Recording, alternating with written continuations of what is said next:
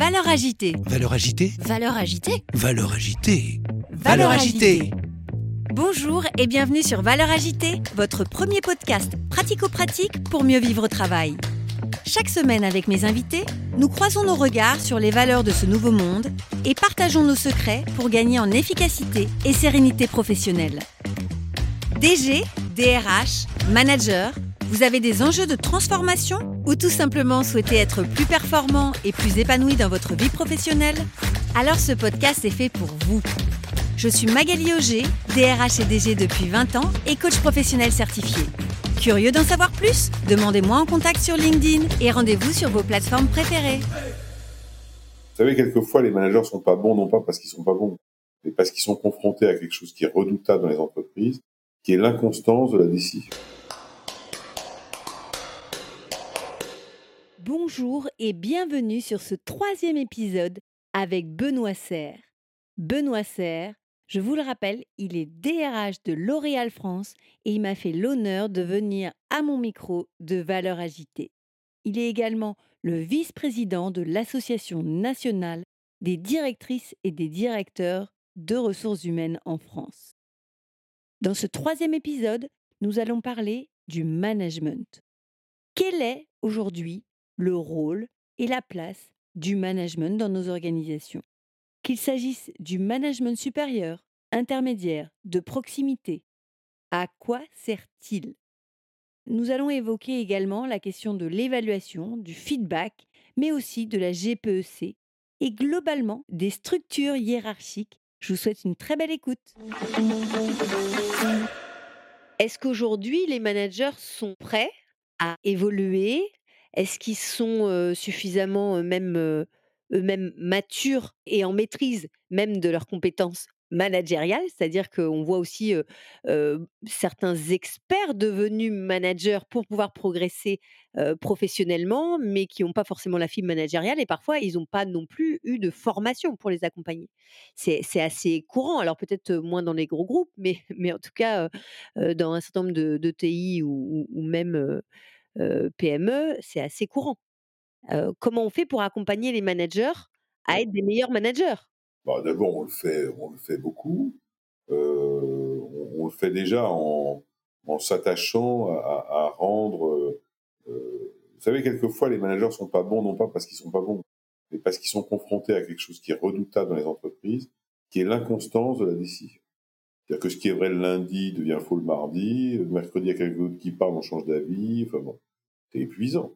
Parce que c'est eux qui portent ça devant leur troupe. Tout à fait. Donc, euh, c'est épuisant. Donc, donc, déjà, je pense que quelquefois, ce qu'on appelle, euh, enfin, le fait qu'ils soient pas perçus comme des bons managers, c'est pas forcément de leur faute. C'est parce qu'ils sont mal managés. Et un manager mal managé, il managera mal. Donc, euh, je pense qu'on s'attache beaucoup à former les managers de proximité, on devrait aussi s'attacher à former les managers du dessus. Ils sont moins de proximité. Voilà, c'est une première chose. La deuxième chose auquel on ne fait pas, je crois, assez attention, premier d'ailleurs, hein, c'est qu'on s'est beaucoup intéressé à ce qui entourait le travail. On ne s'est pas assez intéressé à ce qu'on appelle la qualité du travail. C'est-à-dire qu'on s'est intéressé aux conditions de travail, à l'environnement de travail, tout ça, c'est très bien mais on a oublié la qualité du travail. Donc quand vous ne savez pas bien où vous vous trouvez dans la chaîne de valeur de l'entreprise, quand vous ne savez pas très bien en quoi vous êtes utile à l'amont, à l'aval, il y a un moment où vous avez ce qu'on appelle le sens du travail, vous l'avez un peu perdu. Vous vous dites, après tout, je ne sais pas ce que je fais, je ne sais pas pourquoi je le fais, je ne sais même pas à quoi ça sert. Allez trouver de la motivation quand vous êtes confronté à cette réalité. Je pense que le travail qui a été fait sur les conditions de travail était très bien, sur les... Bon, c'est parfait. Maintenant, il faut que les entreprises, les organisations, les DRH travailler beaucoup plus sur la qualité du travail. Est-ce que les gens ont bien compris où était leur place, pourquoi ils sont là, en quoi leurs compétences sont indispensables pour exercer ce métier, et d'une certaine manière, en quoi ils ne sont pas interchangeables, en quoi ils ne sont pas irremplaçables. Voilà. Et qu'est-ce que tu penses de...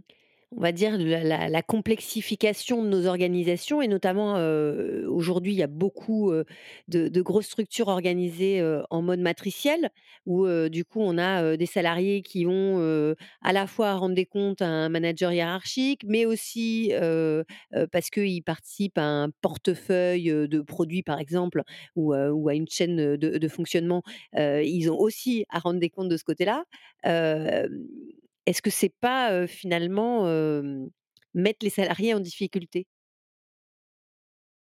Bah, c'est toujours pareil, c'est-à-dire que si le matriciel, ça consiste à ce que plus personne ne comprenne qui est responsable de quoi, alors c'est une catastrophe.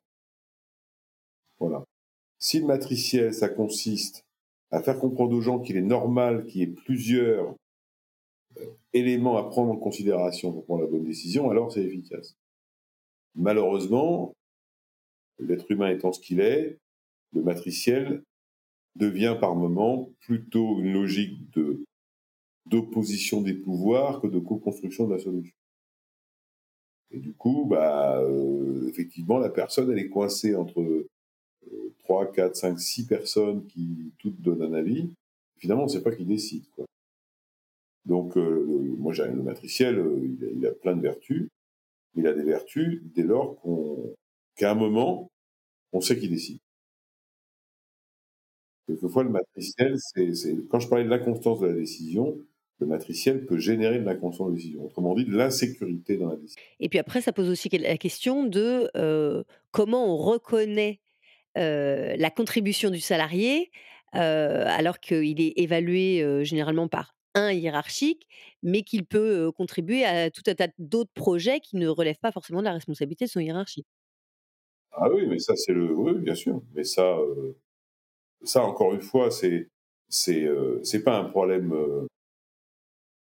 c'est pas un problème lié au matriciel, c'est un problème lié aux critères d'évaluation ou au modèle de fonctionnement. D'ailleurs, sur l'évaluation, je trouve qu'on a des approches très infanti- infantilisantes. J'allais te poser la question, qu'est-ce que tu penses de nos modes d'évaluation aujourd'hui en j'en ai vu quelques-uns qui sont très bien, mais j'en ai vu beaucoup qui sont très infantilisants. C'est un peu comme nos modes de recrutement, d'ailleurs. Pareil. Euh, voilà, donc je, je pense que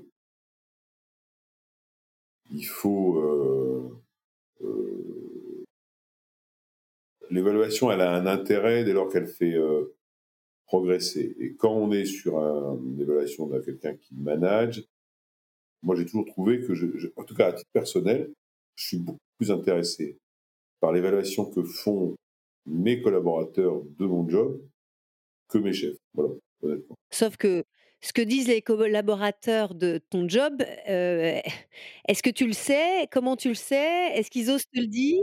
Bah, D'abord, je leur demande, Mais est-ce qu'ils osent? Bien sûr, Ça demande déjà une culture d'entreprise, heu, suffisamment, heu, ouverte. bah, du feedback, oui, c'est vrai.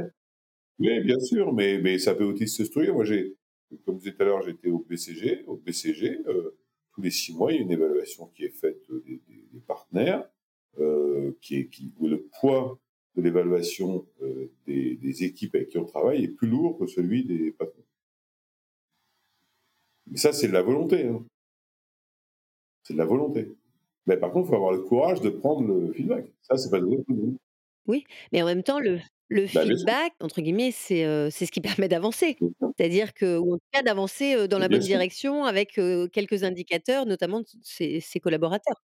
Bien sûr. Je pense que l'évaluation, elle doit faire progresser Et, elle, et je trouve que dans le cas du management en particulier, l'évaluation euh, des, des, des L-1 ou des L-2, je sais pas combien, est beaucoup plus intéressante, elle est, beaucoup plus enrichissante. Pour faire une évaluation, son rôle c'est faire progresser, c'est pas sanctionner.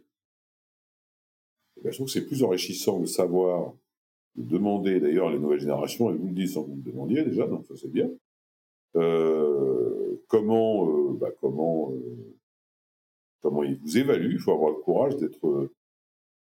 On accepte d'être évalué euh, dans un taxi ou je sais pas quoi. Pourquoi on ne le serait pas dans l'entreprise Voilà, donc c'est pas grave. Donc euh, je pense qu'il faut. euh, L'important, c'est d'avoir une évaluation qui s'objective en acceptant l'idée qu'elle n'est, elle n'est jamais totalement objective.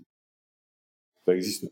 C'est-à-dire qu'on va développer une appli pour que chacun puisse noter son, collègue? Mais non, c'est du management, c'est du management, c'est de la relation humaine, en fait, ces trucs-là.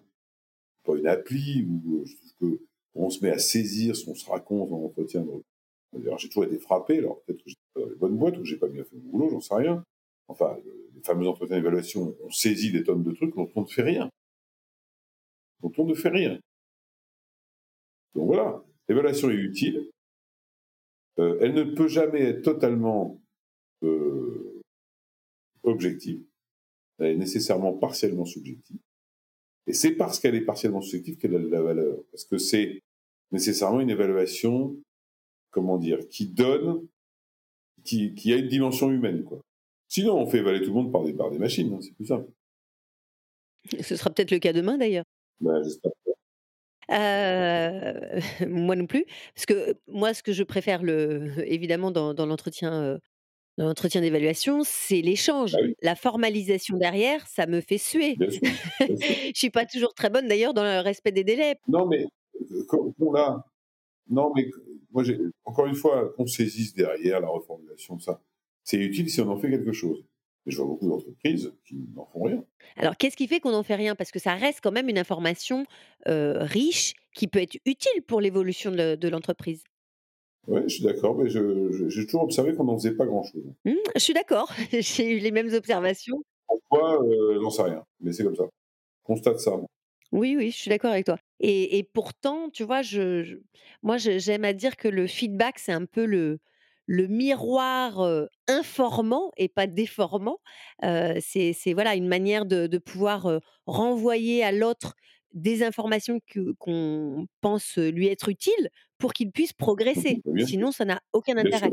Et donc, pour moi, l'évaluation s'appuie sur une forte conviction humaine de chaque personne est capable de progresser. S'il est pas capable si on pense qu'il n'est pas capable de progresser, ça vaut même pas le coup de faire l'entretien. Ah ouais.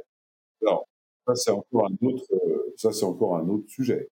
C'est-à-dire que je pense que on travaille beaucoup trop en évaluant par rapport à l'objectif fixé et pas par rapport au progrès réalisé. Mmh, tout à fait. Or, évaluer par rapport au progrès réalisé, c'est la meilleure manière de continuer à progresser. Et sans avoir fait de technique, si euh, dans une entreprise, la plupart des gens progressent, il n'y a pas de raison que l'entreprise ne progresse pas. Oui et puis on peut atteindre des objectifs qui n'étaient pas fixés. Exactement. C'est-à-dire qu'on peut à un moment donné produire quelque chose, réaliser quelque chose. Oui, et puis en plus, euh, on n'arrête pas de parler de- de- du fait dans un monde instable, VUCA, etc. Ben, ça vaut les objectifs. Les objectifs qu'on fixe en janvier, dans quelle mesure est-ce qu'ils ont encore du sens en, en, en mars, en décembre? Il y a plein de choses qui vont changer. Du coup, naturellement, je vais te demander, est-ce que la GPEC a encore un sens aujourd'hui? Alors qu'il devient très difficile d'anticiper les évolutions de notre monde, heu, on a déjà du mal à parfois anticiper des choses, heu heu, j'allais dire, heu, ne serait-ce que notre météo, par exemple. Est-ce que la GPEC devient encore plus pertinente parce que justement il faut essayer de de de fixer un cadre prospectif, même si on sait qu'il y aura des aléas? Ou est-ce qu'on se dit, «Bon, bah, finalement, il vaut mieux, j'allais dire jeter le bébé avec l'eau du bain, la GPEC n'a plus aucun sens»? Non, mais en fait, c'est toujours pareil. Si la GPEC, c'est construire un truc en disant maintenant on verra ça dans trois ans, ça sert à rien. Ce qu'il faut, c'est une, une GEP ou une GPEC, une GPEC, peu importe, glissante. Euh, Il y a des métiers qui sont assez stables. Il y en a d'autres qui ne le sont pas. Il y en a d'autres dont on pensait qu'ils étaient stables, finalement, ils ne le sont pas. C'est une nouvelle technologie ou je sais pas quoi. Donc, c'est quelque chose, c'est, c'est un modèle dynamique, en fait. C'est pas un modèle statique. Euh, si, on, si on a une GPEC statique en disant, bah, je suis content, j'ai signé mon accord de GPEC, voilà, terminé, je mets dans un tiroir et puis il ne passe plus rien. C'est pour ça d'ailleurs que, le, par exemple, on parlait tout à l'heure du code du travail, le fait de s'attacher à la fiche de poste présente un intérêt très relatif, qu'elle change tout le temps. Donc, euh, c'est pas, c'est pas très intéressant. Donc, la GPEC, la GEP, on veut. Je pense que c'est la GEP, la, la, gestion des emplois de elle est importante pour identifier quels sont, au regard de la stratégie de l'entreprise, de son environnement concurrentiel, des nouvelles technologies, de tout ce qu'on veut, les métiers en croissance et décroissance. Et il faut euh, réviser, en règle générale, régulièrement, est-ce que ce métier-là est toujours en croissance et toujours en décroissance? C'est la première partie. Deuxième partie, quels sont les métiers qui se transforment ou qui sont tellement transformés que ça devient de nouveaux métiers? Et ça, c'est une logique dynamique, c'est une logique glissante, c'est pas une logique statique. Et nous voici à la fin de ce troisième épisode avec Benoît Serre, DRH de L'Oréal et vice-président de l'Association nationale des DRH. Pour le quatrième épisode, nous allons parler conduite de changement, résistance de changement, transformation des entreprises, comment faire en sorte que les salariés vivent bien l'ensemble de ces changements aujourd'hui nécessaires dans notre monde du travail et notre monde des entreprises? Nous allons également parler de pénurie des talents, d'apprentissage, de marque employeur, de raison d'être, d'entreprise à mission et des intelligences artificielles. Je vous laisse découvrir tout cela dans l'épisode 4 avec Benoît Serre. À tout de suite! Vous avez aimé cet épisode? Donnez-lui 5 étoiles sur votre plateforme de podcast préférée.